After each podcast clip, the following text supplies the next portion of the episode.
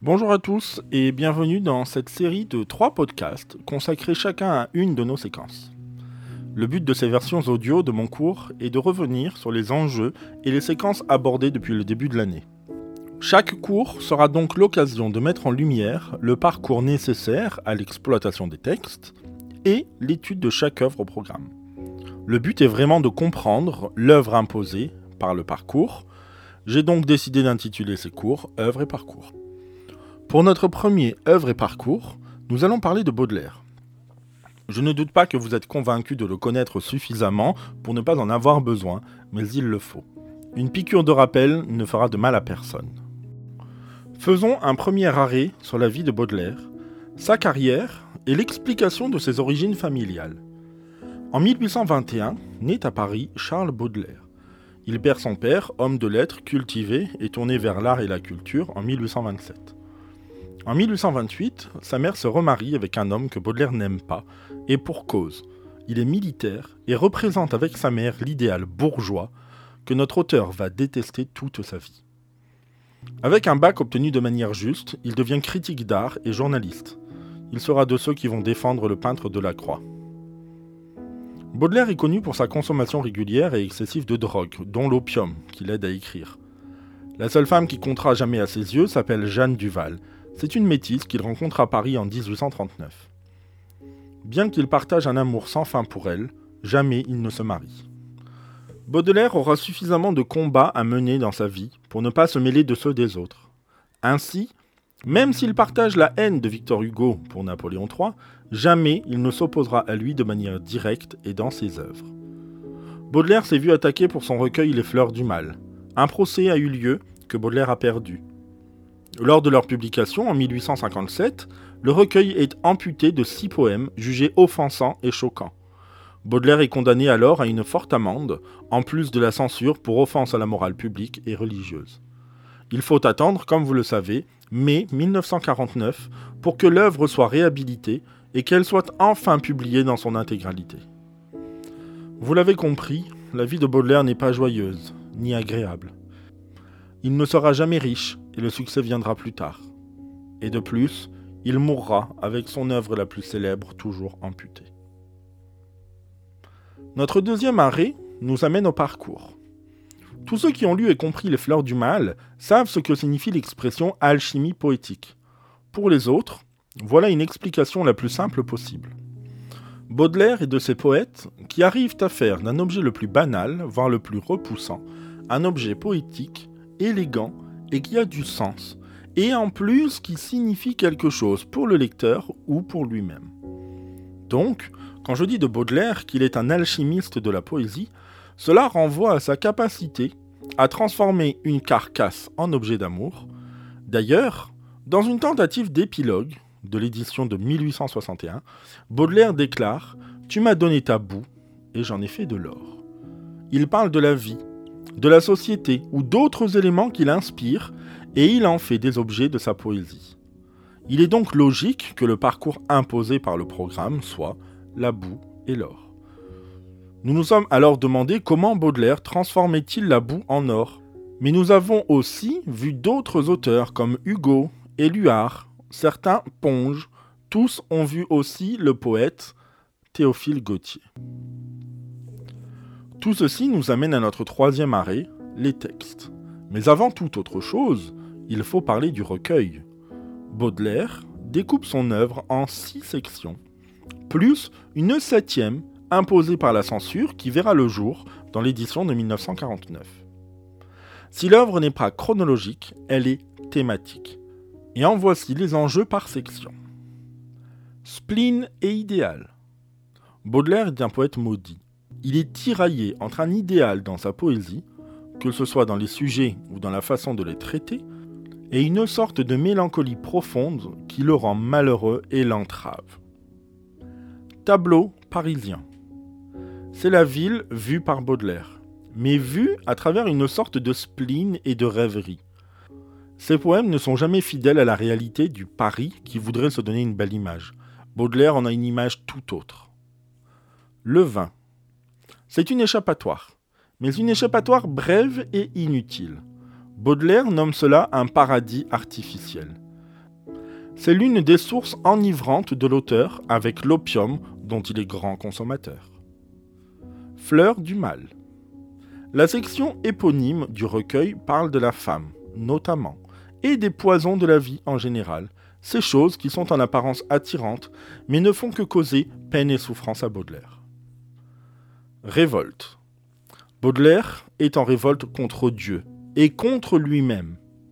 Dans ses poèmes adressés au diable, il fait mine de rendre les armes et d'abandonner le combat, mais il n'en est rien. Baudelaire n'est pas devenu sataniste. La mort. La délivrance. C'est la fin du recueil, parce que c'est la fin tout court. Mais c'est surtout une sorte de glorification de la mort. Baudelaire la craint autant qu'il l'admire et fonce vers elle à toute allure.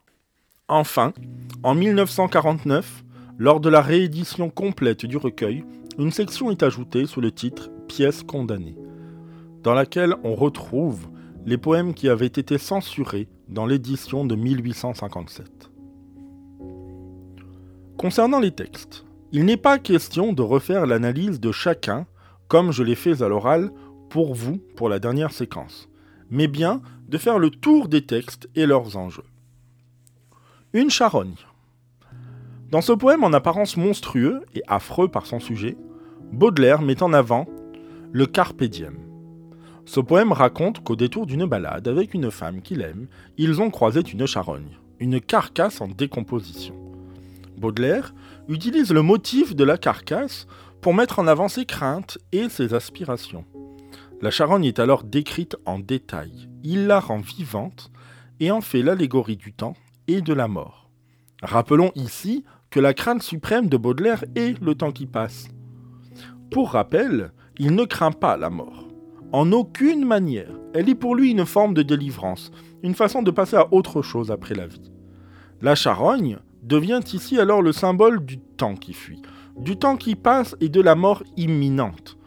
Il s'en sert pour expliquer, à celle qui l'accompagne, comme le temps est précieux et la vie doit être vécue. Il parle de la beauté et de la grâce pour incarner l'idéal d'une vie qu'il faut vivre sans attendre. Rêve parisien.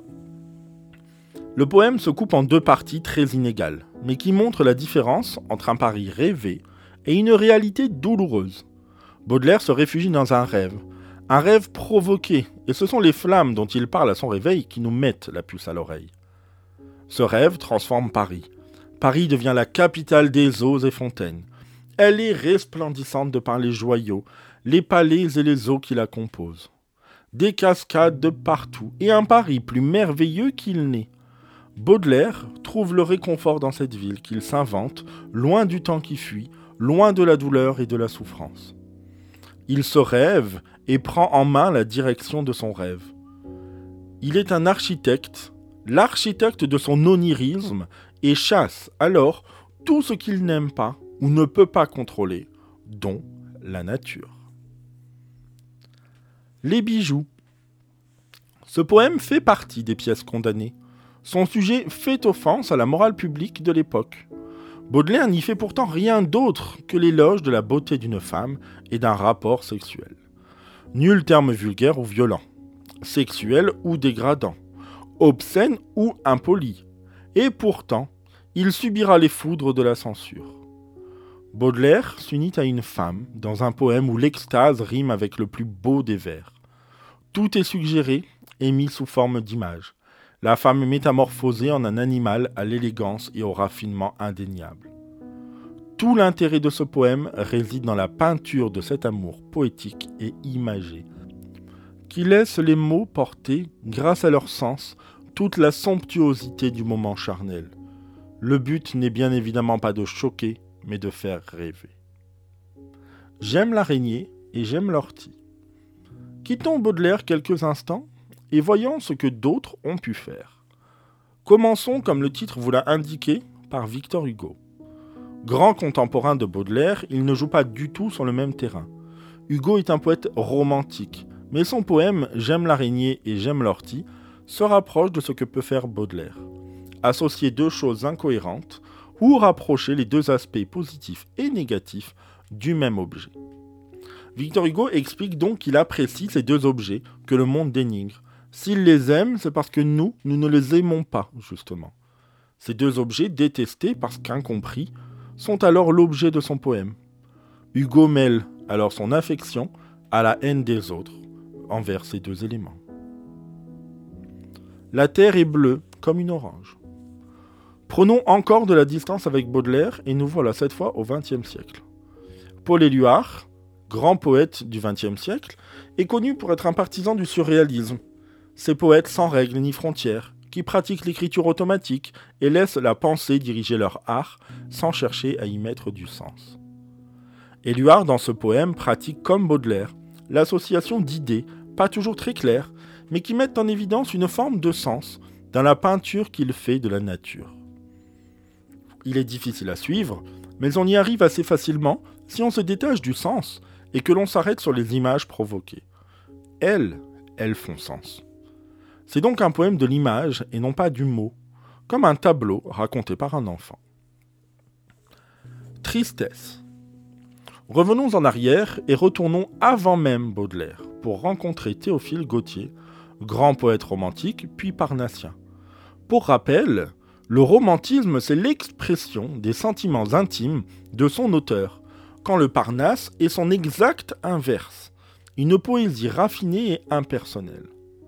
Gautier publie, en 1838, ce poème, Tristesse, qui marque lui aussi des liens avec Baudelaire.